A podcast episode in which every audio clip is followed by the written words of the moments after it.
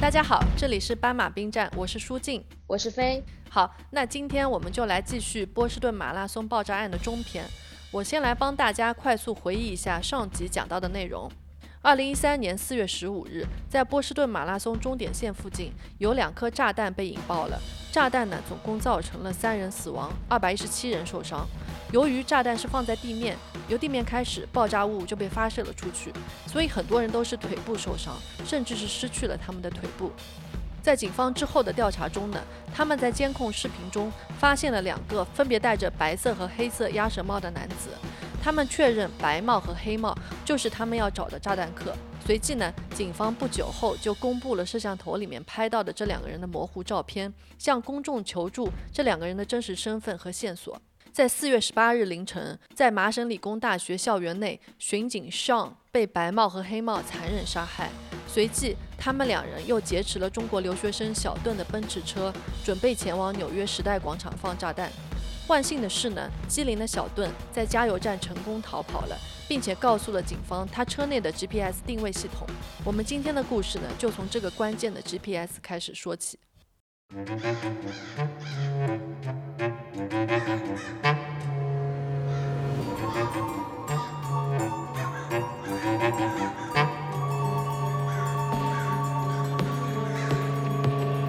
警方呢，立刻就追踪了这个 GPS，他们发现车辆正停在水城的一条街道上。这个时候，警察就通知了水城的警局，让他们通知当晚所有在当值的警察和巡警，前去查看这辆车所在的位置。不过呢，水城的警局并没有被通知这辆车可能是白帽和黑帽两个炸弹客的车辆。水城的警察只被告知有一辆被盗的奔驰车在你们那儿，你们就派人过去看一眼吧。劫车的人呢，很有可能是有枪的。这辆车的位置呢，在科斯特达道的九十三号。这个时候，水城当地的巡警 John McLellan 正在执勤。因为呢，他作为一个巡警，在后面的表现特别的飒，特别的英勇，所以我后面就叫他老飒。老萨呢，他在警察的电台里面听到了这个消息，正好啊，他就在附近。他想，这听起来就是几个年轻人偷了车子。我过去呢，估计他们肯定吓得跑掉了，所以他就开着他的巡逻车往这个方向驶去。另一边的水城警局警官 Jeff，当晚呢，他正在值班，他正开车往警局的方向去。他这个时候其实刚刚听说了麻省理工大学的巡警被杀案，所以他当时心情其实是很沉重的。就觉得啊，这件事情简直是太可怕了，所以他下了车，点燃了一根雪茄，就是抽根烟静一静。这个时候呢，他就在电台里面得知了奔驰车所在位置的这个消息。他的想法也和老萨一样，哦，就是个劫车事件吧。他当时心想，那我到了那里之后呢，有两个可能性，要不呢就是车里的劫匪他不肯下车，那就会上演一场飞车追击。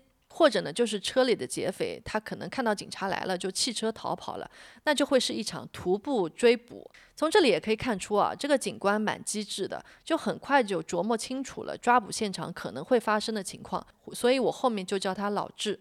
老智想啊，如果劫车的人下车逃跑了，那我是可以去帮个忙的。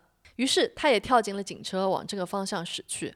车辆所在的位置呢是巡警就负责的巡逻区域，所以就先在电台里面回复说：“哎，那我先过去看看。”那因为就出现的比较少，我就不给他取小名了。这个时候啊，巡警就他就先到达了现场，他看到了一辆奔驰车，这两个人就开着车，用很慢的速度在路上开着。就他就以三公里每小时那种极慢的速度和这两辆车擦肩而过。就还和车里的两个人互相对视了一眼。舅舅在电台里面汇报说：“哎，我碰到他们了，我现在要上去拦截他们吗？”老萨就回复说：“你先别轻举妄动，等我过来。”舅舅说：“啊，那我就在后面跟着他们，用大灯照亮这辆车。”他跟了一会儿，奔驰车突然停了下来，他停在了马路中间。这个时候呢是晚上十二点三十四分，突然间车里面的人下了车，开始疯狂地朝着舅的方向开枪。就在这个时候，老萨也赶到了现场，他连忙停下车。他停车的那一瞬间，他就被子弹打中的玻璃碎片刺伤了自己的脸。他随即马上就在电台里面呼救：“有人开枪，有人开枪，请求支援。”老智就听到了电台里的呼救，他立马把车加速，从本来的五十公里每小时开到了一百三，飙车前往现场支援。老萨想：“我这个时候得做点什么。”他这个时候就起了一个妙招。他把车放到了行驶模式，他自己就跳下车，躲在了车后面。哦，就有那个画面感了。所以这个时候，老萨其实是猫着身子，然后呢，他把自动行驶的这个警车就作为一个移动盾牌的一个作用，是吧？对，就好像那种警匪片里面会出现的桥段哦。真的啊。所以呢，老萨就让车为他做掩护，慢慢的上前，这样呢，他可以看清到底有几个歹徒。就这样，车自己开着自己，慢慢的往前，老萨他就躲在车的后面，离奔驰车越来越近。老萨呢就看到两个人躲在奔驰车的后面射击，这个时候他看到其中一个人朝着他的方向扔了一个管状物，接着他就听到了这个管状物掉在地上的声音，发出了听听听听的声音。他想，靠，完了，这两个人竟然朝我们扔炸弹。幸好扔过来的炸弹呢是那种雷管炸弹，威力比较小，距离老萨呢也有一定的距离，所以老萨没有受伤。而这个时候呢，波士顿的警察们和 FBI 都还在麻省理工的案发现场。他们在电台里面听到警报，在水城有人向警察开枪和扔炸弹。这个时候，瑞克特工、约翰特工、老威和老戴意识到这一定是白帽和黑帽，所以他们立刻跳上车前往了水城。同时，水城当地的支援也赶到了现场，现场停满了警车，警察们全都朝着奔驰车开枪。这个地方其实完全是一个很安静的居民区，两边都是当地人住的那种小房子。而这个时候啊，完全就变成了一个战争现场，又是枪战，又是扔炸弹。当然，两边的居民都听到了，有些人甚至还跑出来看，还和警察们说：“哎，你们需不需要帮忙啊？”老萨就赶紧让他们回屋去，千万不要出来。真的是把我都给弄笑了，就热心肠的美国人呢，什么都要管一下。就警察这时候都已经无语了吧？应该，真的，你们就好好待在家里吧，是吧？就别添乱了。对，就在这个时候，老智赶到了现场，他远远看到了老萨和 Joe，他们躲在树林后面，朝着奔驰车的方向射击，一边在和那两个人说：“投降吧，你们快投降吧！”但是白帽和黑帽当然没有听他们的，还是继续射击。一开始，警察们都认为这两个人肯定是有两把枪，因为他们在黑暗中看到两个火光。不过接近之后，他们发现他们两个人只有一把枪，另一个火光呢是因为点燃雷管炸弹发出的光亮，其实也就是打火机的那个火光。就在这个时候啊。白帽和黑帽从车里面拿出一个纸箱，打火机的火光熄灭之后，白帽往前摔出了纸箱里面一个圆滚滚的东西。在警察们还没有反应过来的时候，炸弹爆炸了。老萨只觉得面前被人扔过来一个白色的电视屏幕，本来很黑漆漆的夜晚，突然眼前雪白一片。只听一声巨响，白色屏幕变成了浓烟滚滚。老智呢，他感觉到头顶上有东西落了下来，像是下雪一样。后来发现呢全都是金属废屑。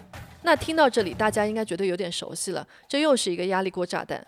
但是呢，他们运气很好的是啊，这个压力锅有两个锁定的那种插销，在扔的过程中，其中一个是没有锁紧的，所以压力锅内没有达到它本来应该有的压力，所以这个炸弹的威力就小了很多。现场呢，所幸是没有造成任何的伤亡。如果炸弹是被放置在地上，而不是扔出去的，那现场所有的警察都会被炸弹弹出来的碎片扎伤的。这个时候，老智看到现场警方和白帽黑帽对峙的局面，他呢就决定从侧面去包抄他们。他走进一户人家的后院，翻过一个篱笆，又翻过另外一个篱笆，他就朝着奔驰车停着的位置方向过去。接着呢，他沿着房子的篱笆往奔驰车的方向走去。这个时候，他就看到了白帽和黑帽，他找到了一个隐蔽点，瞄准了他们。老智呢，他是水城警局的枪支教练，所以其实他的枪法是很准的。他朝着黑帽射了一枪，他觉得他射中了，但是这两个人都没什么反应，于是他又射了一枪，他觉得肯定又射中了，但是他们两个人还是没有一个人有反应的。老智他一共射了九枪，他朝着这两个人的腿部、脚部或者手臂这种没有伤及要害的地方射，目的呢就是想让他们倒下，活捉他们。但奇怪的是，他们两个就是不倒下。这个时候，黑帽朝着老智的方向走了过去，他们两个相隔两米，开始互相射击。幸运的是啊，黑帽的枪法不太准，甚至可以说是超级不准。这个场景就像低俗小说那个电影里面的剧情一样，就开了好多枪，但是每一发子弹都射到了老智的脑袋边上，老智毫发无伤。这个时候，黑帽就停止了射击，不知道是弹药用完了，还是枪卡壳了。黑帽看了看枪，又看了看老智，两个人对视了一下。黑帽这个时候突然把枪朝着老智的方向扔了过去，他扔东西倒是扔得准了，枪扔了过去，打中了老智的肩膀，枪就掉到了地上。这个时候，黑帽突然发了疯一样，就朝着和他对峙的警察们狂奔过去，所有的警察都朝着他射击。这时候，离他最近的老萨其实也没有子弹了，但是黑帽其实并不知道这个情况。老萨只能举着枪对着黑帽，对他大喊：“你再过来，我就杀了你！你别过来，趴下，不然我会杀了你。”但是黑帽完全没有要投降的意思，他用一种同归于尽的眼神，直勾勾地盯着老萨，朝老萨的方向径直走了过来。这个时候，在后面的老智看到这一幕，朝着黑帽跑了过去，从后面把黑帽扑倒，按住了他。接着呢，几个警察都扑了上去，压住了他。黑帽还在用力地挣扎，老萨用手里的枪把往黑帽的头上打，想把他打晕。另一个警察就拿出了手铐，试图铐住黑帽。这个时候，巡警就在边上。他看到白帽趁机趁着这个空档跳进了小盾的奔驰车，开车调转头，以脚踩到油门底的速度，朝着老萨和老智的方向冲了过来，就连忙朝着他们喊：“快跑！奔驰车朝你们开过来了！”老萨就看了一眼，车大灯闪瞎了他的眼睛。他和老智喊了一句：“警官，快放手！”然后推了老智一把。几个人跳到一边，他们只感觉车辆开过的风划过他们的脸。老智看着奔驰车碾过黑帽，车的底盘和路面之间上下弹动，黑帽被车子拖动了六到八米的样子。车的下方吐出了黑帽的身体，朝着前方飞速开过去。但这个地方不是已经被警察包围了吗？所以奔驰车撞上了停在路边的一辆警车，然后他撞开了警车，继续发动油门往前开去。所有在场的警察都朝着奔驰车激烈的射击，但是白帽开过了十字路口，从现场逃离了。我的天呐，这这整段真的好像电影一样的画面的感觉。就先是经过了枪战，然后双方都打到没有子弹了，然后再近身肉搏。对，然后白帽企图还要把车子撞向警察，然后这两个警察的那个位置基本上是面对面，然后互相这样把对方推开。对，然后最后。还被这个白帽给突出了这个重围，嗯，给逃脱了，就是就特别的很像电影情节的感觉哦，真的就是真的是千钧一发的时候，要不是那个巡警就警告了他们，奔驰车开过来了，说不定现场老萨、老智还有其他警官就控制住黑帽的那几个警官，可能都会被奔驰车给撞飞了。对，那时间到了第五天。四月十九日凌晨十二点四十五分，这一天也是案件的最后一天。水城枪击事件结束之后呢，波士顿的大部队赶到了现场，老威就带队继续根据 GPS 追踪小顿的奔驰车的下落。他们在几个街区之外找到了小顿的车子，车门开着，里面没有人。白帽在这么多警察都在现场围剿他的情况下，还是逃脱了。这对警方来说是一个重大的打击，他们觉得很丢脸啊！这么多人，这么多枪，还抓不住人，这让大波士顿范围内的所有居民们还是处在危险之中。所以老魏就下定决心，要快速的制定一个抓捕计划。老魏和老戴检查了现场，在地上发现了一个没有被引爆的雷管炸弹。这条街上两边的居民的房子上到处都是弹孔，路上全是被扔掉的手枪。在现场发现的压力锅炸弹呢，被证实和马拉松现场引爆的炸弹一模一样。到这个时候，刚刚经历生死搏斗的老萨和老智，他们还不知道这两个刚刚差点杀死他们的人是谁。直到特警过来问他们：“你们知道刚刚对面的这两个人是谁吗？”老萨还说，这两个人反正肯定不是水城本地的年轻人。老智说，就是两个劫车的罪犯吧。特警告诉他们说，不，他们就是波士顿马拉松爆炸案的那两个人。老智还当下不太相信，说扯淡吧，不可能。老萨这个时候才反应过来，说，哦，原来如此啊！早知道这样，我们应该早点留意他们带着的炸弹的。他还开玩笑说。虽然我这样想啊，但是我毕竟只是一个巡警，我在警局工作了二十年，其实我连一次枪都没有拔出来过呢。对，就可以想象，像这样的巡警，他可能平时的工作就是会处理一些街坊邻居吵架的事情啊，对吧？然后一些小偷小抢啊，对啊，一些就是就是一些小偷窃呀什么这种事情。对他平常是根本没有机会用枪的，但幸好他平时是有在练靶的，所以还是会运用手枪的。这个其实是一个很幸运的事情啊，幸好是老萨在那个时候去对付白帽和黑帽，而不是其他更加没有实战经验的其他的巡警。对他们专业能力其实还是挺能打的，就是那个情况下其实还是大场面啊，毕竟哪怕是有有很多经验的 FBI 特工都觉得这是一个大场面。但是虽然老萨当下显得很淡定。但是呢，在这次的事件之后，他也和小盾一样被 PTSD 折磨了很久。他们两个人都花了很久的时间才走出来。这一次的居民区的枪战事件呢，警方这边总共射出去的子弹加起来有二百一十发这么多。万幸的是呢，两边的居民的家里都没有造成什么伤亡。设想一下啊，在你家的窗外，两方人马在枪战，子弹在你家的墙壁外面飞来飞去，有些还打偏了，还穿过了你家的墙壁，这个场景是有多可怕呀？对，确实是很吓人。我好像还看到说，就是。差点射到一个婴儿的，本来就是那个，因为那个子弹已经穿过了那个墙体，如果那个子弹再低一点点的话，就可能会射中婴儿的头部。是的，所以其实对于周围的居民还是很危险的一件事情，真的是很危险的。而且啊，有一些一开始不明所以的民众，还有一些胆子大的人，甚至还出门观看了，没有人受伤，真的是万幸。不然啊，警方真的要被骂死了。你说的不明所以的民众，就是那个问警察说需不需要帮忙的那些人，是吧？对。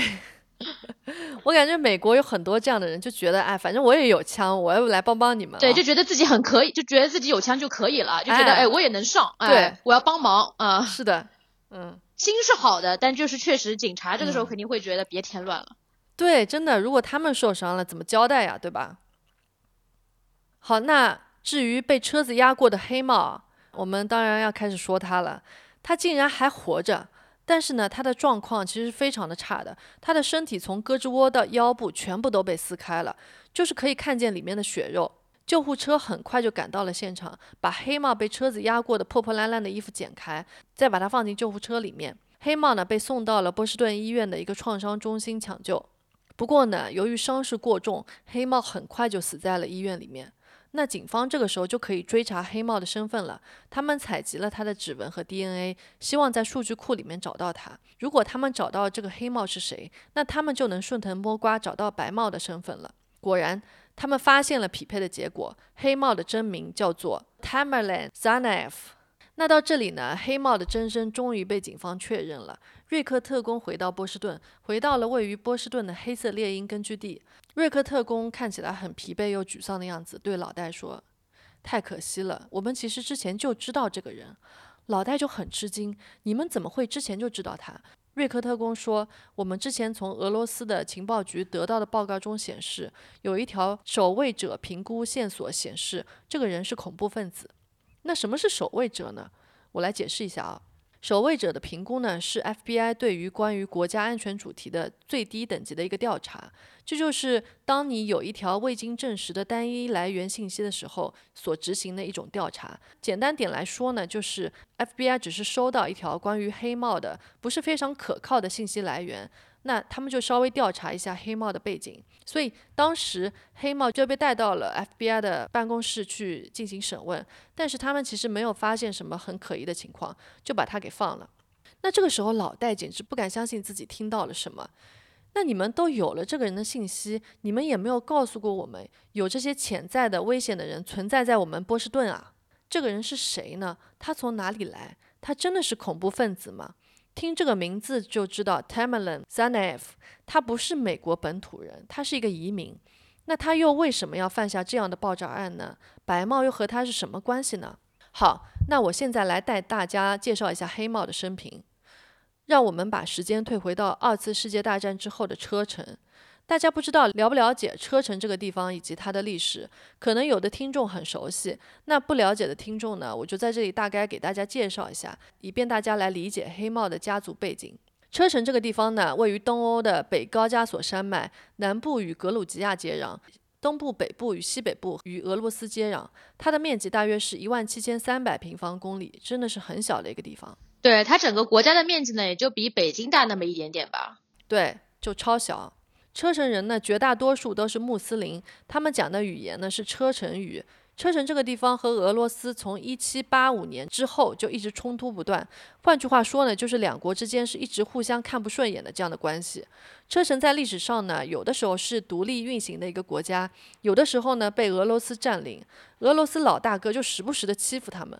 而且车臣这个地方啊，它其实地理位置相当的重要，就是它所在的那个高加索山脉嘛，就是是亚洲跟欧洲的分界线，所以它的战略意义你就可想而知。而且苏联时代的时候，就是他们采那个原油，就是从阿塞拜疆的那个巴库，就是开采出原油之后呢，它在运往西欧要卖钱嘛，这个路上就一定要经过车臣这个地方，所以。而且车臣这个地方它本身就有很丰富的这个石油资源，所以你可想而知，它跟俄罗斯的这个关系，它肯定是不会安宁的嘛。嗯，原来如此啊，确实，那听起来就是一个很，就是它这个位置又很重要，并且呢，它还资源很丰富。在二战期间呢，车臣当时是一个独立自治的国家。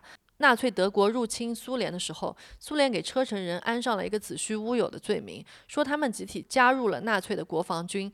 事实上呢，这个指控后来被证实根本就没有什么依据。他们给车臣安上这个罪名呢，是为了之后能名正言顺地迫害车臣人民。在一九四三年，纳粹德国从苏联撤退之后，苏联政府开始讨论将车臣人驱逐出境的计划。其实他们的行为根本就像纳粹一样，要实行那种种族清洗。一九四四年二月，近五十万车臣人和临近车臣旁边的印古神人被赶出家园，他们被迫移居到哈萨克斯坦和吉尔吉斯斯坦的劳动营里面去做苦工。在这次大迁移中呢，车臣人不仅没有了自己的家园，还在迁移的过程中伤亡人数高达十七到二十万不等，据说占了迁移的总人数的四分之一到一半的数量。这些人的死亡原因呢，主要是因为冻死或者是饿死的。想象一下啊，在二月的俄罗斯的边境肯定是超级冷的，这样的徒步迁移可以说是惨无人道的。不仅如此呢，驱逐期间呢还发生了很多的大屠杀，其中最出名的是哈伊巴河大屠杀。据说呢，因为迁移不方便的原因，估计有七百个车臣儿童、老人和妇女被关在谷仓里面活活烧死。在一九五七年，车臣人终于被允许返回家园了。对，因为之前下令流放车臣人，然后压迫车臣人、迫害车臣人的是斯大林嘛。然后一九五七年，就是赫鲁晓夫上台之后呢，他算是给车臣人平反了一下，允许他们重返家园。嗯，那从这个时候开始呢，车臣就再次建立了独立自主的国家。不过这之后啊，车臣还是和俄罗斯冲突不断。在一九九一年和一九九九年，就分别发生了两次车臣战争。那这边我就不展开了。现在呢，车臣的领导人是俄罗斯任命的，名字叫做拉姆赞卡德罗夫。对，就是平时我们听到的那个小卡德罗夫，他呢是普京的这个坚定的拥护者，所以现在就是基本上车臣就是俄罗斯的打手，跟着俄罗斯呢就到处作战。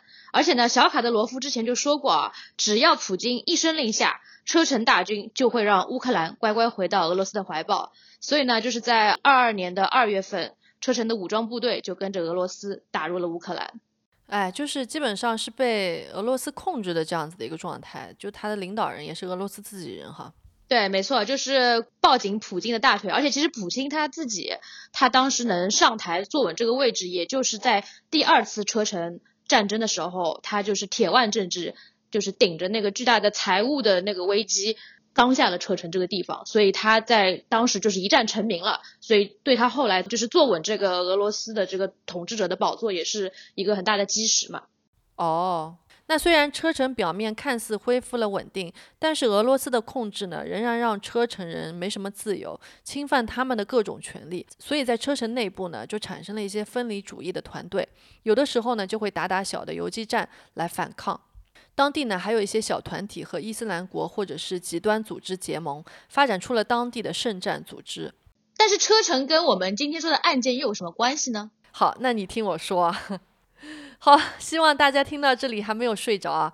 那让我们回到黑帽。那有什么关系呢？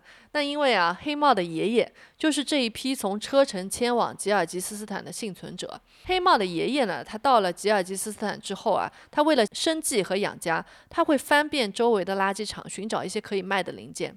有一天啊，他在垃圾场找到了一个金属物品，他把这个东西放到了他的推车上，没想到啊，这个东西是一个已经引爆的炸弹。黑帽的爷爷就当场死亡了。黑帽的爸爸叫做安佐尔。妈妈叫 j u b i d e t 是阿瓦尔人。由于他们两个人的名字实在太难读了，我之后就叫他们茂爸和茂妈。他妈妈不是阿瓦尔人嘛，所以其实不是车臣人。他们两个其实理论上来说。不应该结婚的，因为车臣的穆斯林就应该和本地的穆斯林结婚。对对是，但是哎，阿瓦尔人是哪里人啊？所以我以为他妈是也是达吉斯坦人，是达吉斯坦，对，民族是阿瓦尔人。哦，OK OK OK，对他妈妈的家其实是在俄罗斯的达吉斯坦，所以他们两个的结合属于非常规的一个婚姻。对。茂爸呢，就在吉尔吉斯斯坦遇到了茂妈，后来他们两个人就结婚了嘛，就定居在吉尔吉斯斯坦的托克马克小城的一栋简陋的独立房子里面。我也会放他们两个年轻时候的照片啊，不夸张的说，我真的觉得他们两个绝对是帅哥和美女的组合。而且不仅如此，茂妈呢，当时还是很时尚的那种样子，她就化着烟熏妆啊，也没有戴那种穆斯林的头巾，就烫着一个卷发，就是特别美。对，而且据他们后来的那个在美国的邻居朋友的回忆，就是说茂爸和茂妈他们两个人是对于穿着非常讲究的人，就特别是这个茂妈啊，说她呢会穿着很优雅的裙子，然后也会穿高跟鞋。他们那个朋友的原话就是说，她好像是有红毯要走的那种感觉哦，真的，他就原文真的这么说，对，来 like she was going to walk down the red carpet，就是真的是有红毯要走的感觉。但是，但这个其实到后面是有比较大的转变的，就比如说他后来就穿上了这个深色的袍子，把自己遮起来，头发也不露出来。反正你之后会讲到嘛。对，是是是是，这之后会讲到啊。好，话说回来，茂爸和茂妈在吉尔吉斯斯坦的生活，他们在那里呢。其实茂爸非常怀念自己的家，而且据说车臣人无论住在哪里都非常有民族的自豪感，他们会保留自己的文化和传统。特别是车臣的妇女呢，会非常遵循穆斯林的传统，比如包头巾，不能与亲戚以外的男人接触，也不能看男人的眼睛。那显然茂妈在当时其实是没有遵循这些的。在吉尔吉斯斯坦呢，茂爸就是以养牛和羊为生。据黑帽的叔叔 Ruslan 茂叔说，他们一家呢就是住在城区的农民。因为想家，茂爸和茂妈呢在九十年代初曾经短暂的搬回过车城，不过很快又搬回了吉尔吉斯斯坦。具体原因不知啊，可能回忆中的家乡和现在已经不同了。因为其实毕竟茂爸也没在家乡住过多久吧，他肯定很小就到吉尔吉斯斯坦了。嗯，有可能。嗯，茂爸和茂妈呢，总共有两个儿子，两个女儿。黑茂呢是他们的长子。黑茂他出生于一九八六年十月二十一日，他是个天秤座。天秤座不是据说爱好和平的吗？怎么这么不准啊？可能就是外国的天秤座跟我们的天秤座有点不一样，还是我乱说？我对星座完全没有研究。唉，可能是一个不常规的天秤座啊。天秤座的听众，你们。虽然你们有一个同样是天秤座的炸弹客，应该就他不是典型啊。天秤座的人赶紧留言。对，嗯，我相信你们还是很好的。好，那继续啊，在小学的时候呢，黑帽呢其实是一个好学生，他从小就热爱体育。小时候黑帽就受老爸的影响开始打拳击了，而且他确实也是一个很有天赋的拳击手。小学毕业之后啊，他就进入了一家体育学院。并且呢，总是在学校举行的比赛中得到第一名。不仅如此，他还在学校学习过小提琴和钢琴，就是德智体全面发展这样一个感觉啊。九十年代呢，因为俄罗斯对车臣的迫害，当时的美国非常愿意给车臣的难民提供庇护，所以这就是为什么要讲前面讲那么多车臣历史的原因了。对，就背后也是有这种政治因素在的。那个时候，美国跟俄罗斯肯定关系也不好嘛，所以他肯定当然就愿意为被俄罗斯压迫的这些国家的地方的人提供庇护嘛。对，所以就把呃黑帽一家和美国联系到了一起。一九九五年呢，黑帽的舅舅茂舅他就移民到了美国，而且啊他在美国发展的很好，他在美国的生活非常让远在中亚的茂爸茂妈羡慕。茂舅呢，他在波士顿有一栋大房子，而且啊，他在二零零五年的年收入就达到了二十一万六千美元，确实他已经是妥妥的中产阶级了，蛮会赚钱的。而且就是那种美国梦的感觉，美国梦实现的感觉嘛，就是大房子，然后收入也不错，中产。对的。于是呢，茂爸就很羡慕，他也想这么干，于是他就带着全家人，先是搬回了位于俄罗斯联邦的达吉斯坦的马哈奇卡拉。之后，在一年后，二零零二年的四月，茂爸和茂妈呢就带着最小的孩子，三个人办理了一个九十天的旅游签证，他们就前往了美国。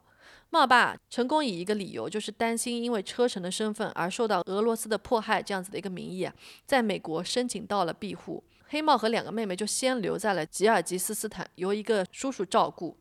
二零零三年呢，茂爸和茂妈在美国获得了难民身份，然后呢，他们就给所有的孩子也申请了衍生的庇护身份，所以三个孩子这个时候也来到了美国。他们一家六口就住在剑桥的一个小公寓里面，茂爸呢就成为了一个修理汽车的机械师。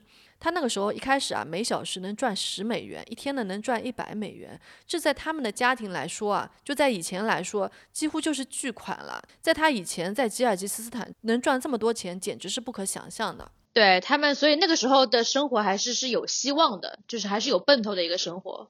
对，在剑桥呢，黑帽就读于剑桥林吉和拉丁学校，是一所公立高中。同学们描述黑帽是一个很有趣的家伙，在他身上其实很少能看到穆斯林的影子。他在高中的时候就长得非常高大又很强壮了，而且他还喜欢穿那种很花哨的衣服，可能就是随他爸妈啊。呃，对，就是很要好看。对，三年后呢，他申请了马萨诸塞大学的波士顿分校，但是他并没有考上，所以呢，同年他就去上了一家社区学校学习会计。这个时候的黑帽呢，就像那种很混蛋的那种美国年轻人那样，整天就是喝酒啊、派对啊，就日子过得醉生梦死。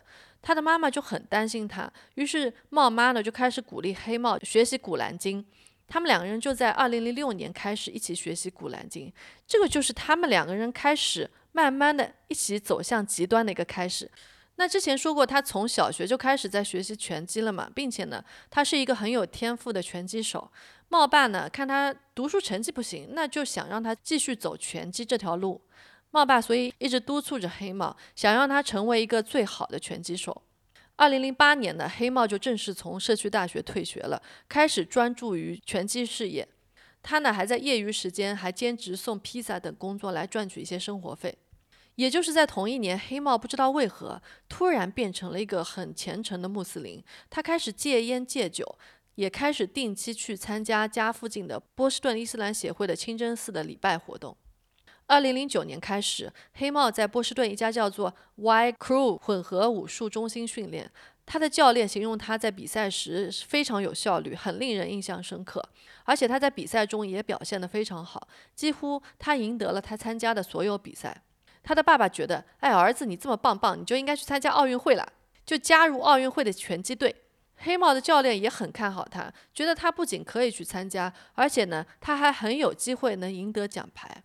但就是这么不巧，二零一零年的冬奥会改变了规则，不是美国公民的人不能代表美国参加奥运会。然而，黑帽那个时候还没有加入美国籍，所以他没法参加奥运会的竞选了。这个时候呢，黑帽就开始把不能参赛的原因都归结为因为他是穆斯林，整个美国社会都在歧视我们穆斯林。教练就鼓励他说：“哎，你虽然不能报名参加奥运会，但是你还是可以参加很多其他的拳击比赛啊！你可以成为一个专业的拳击运动员啊！”黑帽就说：“不算了，其他的比赛也不会让我赢的，因为我是穆斯林，我是不会成功的。”这个时候，黑帽开始慢慢的走向深渊，他开始在宗教上越陷越深。当时，黑帽的舅舅打电话给他，试图给他一些人生建议。黑帽直接叫舅舅为异教徒，他还和舅舅说。他现在根本不在乎什么工作或者学习，因为安拉对他自有安排，有陷进去了，疯了。同年呢，黑帽的感情生活也没有空着。他先是和一个叫做内定的女生约会，后来呢，这个女生住进了黑帽的家里。同居之后呢，内定发现黑帽他竟然是个家暴男，也不意外啊。对，有一天呢，黑帽在家里面狂揍了内定，后来内定就报了警。这之后呢，黑帽的父亲将这起事件的原因归结为是因为黑帽正在申请的美国身份的流程出了点问题，所以他心里蛮不爽的，所以才会家暴了，就给家暴找这样的理由啊。就他爸竟然还能把给他的家暴、给他儿子的家暴找理由，真是服了。对，其实他当时申请美国身份流程有问题，就是因为他被 FBI 调查了。哦，原来这个原因哦，哎，但是而且我觉得他那个就是你前面说。黑帽就说不算了。其实他这个时候他知道他不能参加那个奥运会的时候嘛，他已经是整个就是开始觉得都他妈是你们的错，都是美国的错。我他妈我现在就是毁了，我这条路断了，你们就是要毁我前程的那种感觉。是的，不过呢，黑帽的感情生活倒是还蛮顺的。他后来就开始和一个美国人名叫 Catherine Russell 约会，我就叫他小凯。小凯他出生于一个高知家庭，家里面的人不是名校毕业，就是医生或者社会工作者。他呢是在一家 club 里面认识黑帽的，他们开始就是开始断断续续的约会。小凯他是真的爱上了黑帽。小凯当时还是个大学生，他是在波士顿萨福克大学这个大学学习。但是呢，家暴男黑帽同样也没有对小凯手软的。黑帽经常会对他大喊大叫，就说小凯是个妓女，还会在家里扔东西之类的。而且我看报道里说，他最初和这个小凯在一起的时候，就受到了他爸的这个强烈反对，因为他们这个茂爸还是很传统而且很强势的嘛，就他希望他们这个家庭还是一个很传统的车臣穆斯林家庭。但这个小凯他既不是车臣人，他也不是个穆斯林。然而呢，这个黑帽就跟这个小凯在一起之后，他就变得更加的穆斯林了，或者说他更加要表现自己穆斯林的那一面，就以来证明自己其实并没有因为和一个美国人在一起。而抛弃了自己的这个穆斯林信仰和这个根基，没想到就是和一个不是穆斯林的人在一起，反而让他变得更穆斯林了，也是没想到。对，就是他，他就是更加要证明哦，我就是最虔诚的穆斯林，就是你们不要说哦，你怎么跟一个美国人结婚了，那你就背叛了你的信仰的那种感觉，就是他就更加要表现那一面嘛。而且他之后还把小凯变成了穆斯林。对。之后呢，黑帽就开始变得，就像你说的，变得越来越沉迷了。而且他非常相信犹太人的那种复国主义阴谋论，所以他非常恨犹太人的。他经常和别人说这之类的这种言论啊。就像你说的，他其实是用伊斯兰教作为隐藏自己人生的失败的这样子的一个工具。他用这种方式来表达他对自己生活境遇的不满。就我生活的失败不是我造成的，是这个社会反对穆斯林人群才造成了我的失败。他经常会说，穆斯林国家被西方践踏了，石油都被抢走。以色列呢和一些有钱的犹太人呢是幕后的推手。就从这一年开始呢，黑帽他就开始留起了大胡子，戴起了那种伊斯兰的白帽子。就在春天，小凯怀孕了，所以她在大三的时候辍学了。他们两个在六月二十一日呢，在大波士顿多切斯特区域的古兰经的办公室举行了十五分钟的结婚仪式。然而，打电话预定结婚的还是小凯。小凯呢，也后来皈依了伊斯兰教，并且开始戴头巾，遮住了他的腿和手臂。后来呢，还改了自己的名字，叫卡利玛。黑帽和小凯的女儿呢，在当年的十月就出生了。就像前面说的，就在这一年呢，俄罗斯的安全局告诉 FBI，黑帽是一个恐怖分子。这条线索是这么说的：黑帽正准备前往俄罗斯加入极端主义的地下团体。所以，就像前面说的，FBI 其实在当时审问过黑帽，但是没有发现任何不对劲的地方。随后呢，FBI 也问俄罗斯安全局，希望他们可以提供更多的信息。但是呢，俄罗斯人就没理他们，没有回复啊。所以呢，就因为这样，这一次的调查后来就不了了之了。二零零一年呢，茂爸和茂妈在结婚二十五年之后，因为感情不和离了婚。茂爸呢还被诊断出患有癌症。他说：“如果要死，我希望死在老家。”于是他就在当年回到了车城东边的俄罗斯达吉斯坦。而且我看到有报道说，就是茂爸多年来也一直就患有那种噩梦症，然后再加上医生又诊断说，哦，你可能患有癌症，所以他就更加的就是整个痛苦和焦虑，他经常会在半夜尖叫，并且就是大哭大叫的那种哦。然后茂妈呢，就是也越来越受不了这样子的折磨，而且最后茂爸也家暴了茂妈。所以最后就导致了这个离婚。所以就是他不仅给他儿子的这个家暴找借口，他自己最后也也他妈家暴。嗯，是。所以他们家庭是非常有问题的，就不只是他们一家在社会上面面临的这种不顺吧，他们自己一家也是非常非常有自己的问题的，所以才导致了这一切。对，就整个家庭内部的氛围也很不好。而且其实你这边没说，但是他。呃，黑帽的两个妹妹也是，就是婚姻特别的不顺，然后被家暴，然后就是未婚先孕，就各种各样的问题的那种。对，是，就反正就整个家里面就很负面，然后就挺有毒的那种氛围吧，应该是。留在波士顿的茂妈呢，这个时候因为从一家百货公司里面偷走了九件衣服被捕了，她就待在了牢里。在出狱后不久呢，她也搬回了俄罗斯。黑帽呢，他没有工作，小凯他就承担起了家庭的重担。他担任家庭健康助理，每周呢工作七十到八十小时。然后黑帽呢就在家里面照顾孩子，他们还靠着政府发给他们的救济金生活。黑帽的妈妈呢还会帮衬他们付房租。后来 FBI 通过调查手机记录发现，黑帽曾经和帽妈在电话中模糊的谈论过圣战。这其实侧面说明了黑帽的电话其实一直在被监听的。他们还发现黑帽给帽妈发过关于他如何准备为伊斯兰教而死这样内容的短信。在年底呢，美国国安局已经将黑帽和帽妈都列入了一个潜在的恐怖分子的这样子的一个数据库里面。所以，呃，在案发后，FBI 才会很快就查到了他们。同年的九月十一日，正好是九幺幺事件的十周年，在马萨诸塞州。沃尔瑟姆发生了一起三重谋杀案，两个犹太男子 Eric Weisman 和 Raphael Tekken 和他们的室友 Brandon Mass 被杀了。他们当时三个人都在这个叫做 Brandon 的人的家里面，家门上没有被强行进入的痕迹，很大可能说明呢，杀他们的人是他们认识的人，所以就这么让他们进门了。这三个人的喉咙都被大力的割断了，几乎是被砍头了。这么残忍的手法就很像是报复行为。尸体上留下了大约五千美元的现金和价值数千美元的大麻，所以显然凶手并不是为了图财。其中两个受害者呢，其实是生活在剑桥的，其中 Brandon 之前曾经是黑帽最好的朋友，他们经常一起去健身房训练。而且呢，这个事件发生时，正是黑帽得知他不能去选拔参加奥运会的噩耗不久之后。警察呢，这时候正在调查这起案件和黑帽的关联性，因为黑帽的手机信号显示，他当时似乎出现过在谋杀案的附近，但当时这还是一起正在调查的案件之中，警察没有对黑帽采取任何行动。在整个爆炸案事件结束之后，警方针对这起案件询问了一个黑帽的朋友，名字叫做伊普拉辛·托拉谢夫的小伙子。他呢也是车臣人，也是一个拳击手。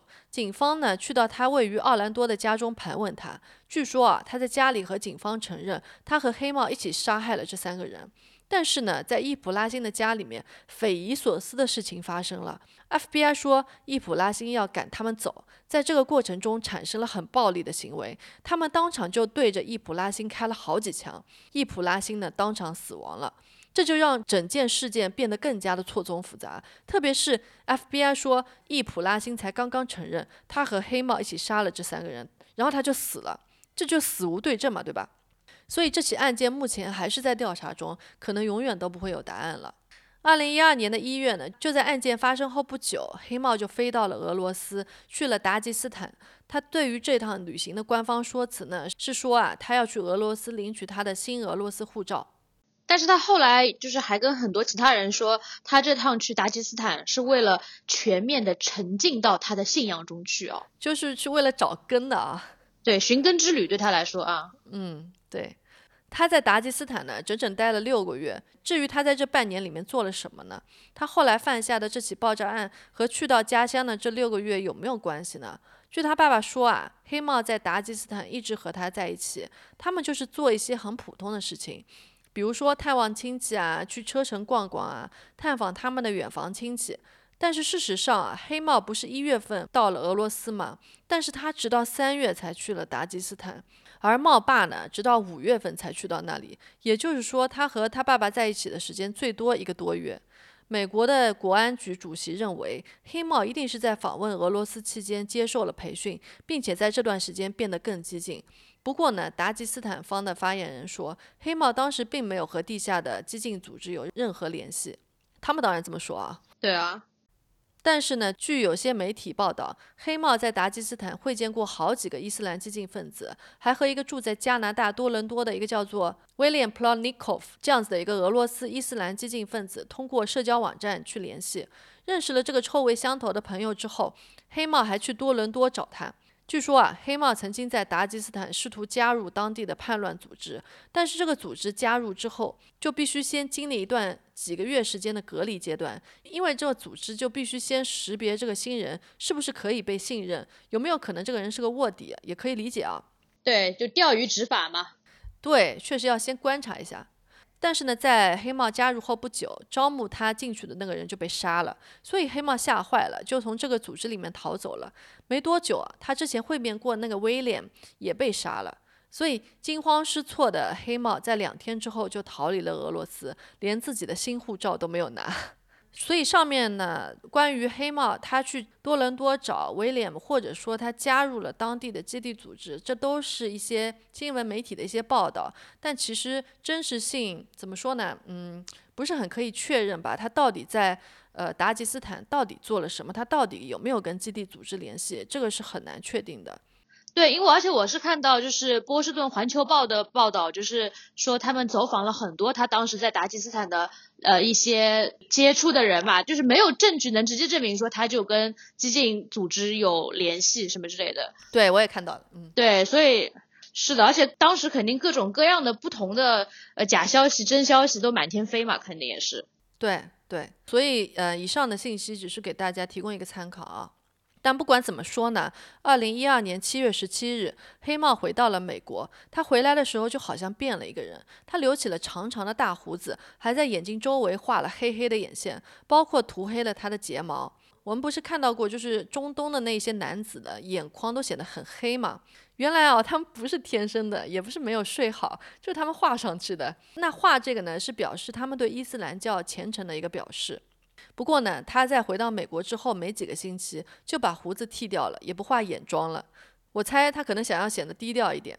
回到美国后呢，黑帽就继续定期去清真寺。有一次呢，在清真寺举行的一个活动上，有一个演讲嘉宾就说，在美国的穆斯林如果想庆祝美国的感恩节等等其他的美国国家的节日的话，也是可以的。那这个时候，黑帽马上就站起来反对他说。我们的信仰不应该允许庆祝美国的节日。在这个布道结束之后，黑帽还追着这个演讲嘉宾，反复和他争论，最后他就愤怒地离开了。还有一次呢，清真寺请来了一个另外一个嘉宾做演讲，主题是讲马丁路德金。演讲的内容呢，就是马丁路德金他代表的是什么，他是一个什么样的人之类的。这个时候啊，黑猫又突然站了起来，他大喊说：“为什么我们要讲马丁路德金？他又不是穆斯林，我们只应该追随和庆祝穆斯林的先知。”还指责这个嘉宾是伪教徒，还说呢，这个人啊污染了教徒们的思想。那黑帽的这个举动让现场所有人都很生气，他当下就被赶出了清真寺。后来清真寺的负责人和他说：“你如果之后不能在来清真寺的时候保持安静，那我们这里就不欢迎你了。”所以之后啊，黑帽他就灰溜溜的、乖乖的在布道的时候很安静的听讲了，蛮怂的。对，而且这个时候他就已经其实很极端了，就是大喊大叫嘛，在那个清真寺里面，然后就说不过洋节啊，就不过你们美国人的节日，然后呢，我们也不要听。美国人的这些就是呃精神领袖啊，对，是的，很极端了已经，就是不要有任何任何基督教相关的内容出现在我们这里。而且其实你也看得出来，其他的穆斯林都还是比较平和，比较大家都是比较温和、很和平的一个状态的，就是大家都不欢迎这种非常极端的人在那边发表这么激进的一些，对吧？对，其实穆斯林大部分人都是这样子的，只是小部分人才是极端的嘛，所以其实。当地的清真寺是非常不欢迎像黑帽这样子的人存在，没错，就怕这些人来玷污了穆斯林的名誉，穆斯林人在大众眼里的形象。那话说回来啊，这个时候黑帽呢，他还创建了一个 YouTube 频道，频道里面呢，他放了两个播放列表，里面都是一些宣扬恐怖主义的视频。他呢，还甚至转发了 YouTube 上面的一些圣战视频，在一个视频里面。炸弹爆炸的时候，背后的背景音呢是阿拉伯语的那种歌声。那我们听到这里啊，也发现了黑帽这个时候其实已经变成了一个妥妥的激进分子。他当然也经常访问极端主义的网站，包括我们前面提到过的，在妈妈的厨房里面制作炸弹的那本在线杂志《Inspire》。好。那大家听到这里，肯定也发现了黑帽从一个普通的移民是怎么样一步一步的慢慢变成了一个极端分子的。他的心理转变过程是很清晰的。他从很早以前就慢慢的开始变得极端了起来。在从俄罗斯回到美国之后，他就已经开始着手准备制造炸弹了，来准备这一次的爆炸案了。那不是还有个白帽呢？对，那白帽呢？白帽又是谁啊？他和黑帽是什么关系啊？他也是这样子的一个极端分子吗？他在这起爆炸案中扮演什么样的角色呢？好，那在明天的波士顿马拉松爆炸案的下篇中呢，我们会继续揭晓白帽的身份，以及对他精彩纷呈的抓捕过程。好，那今天的节目就到此为止，希望大家还喜欢我们今天的这一期节目。再次祝大家新年快乐！怎么突然新年快乐了？转的好快。好好，那就到这里，谢谢大家啦，我们明天见。我是舒静，我是飞，明天见。明天见，拜拜，拜拜。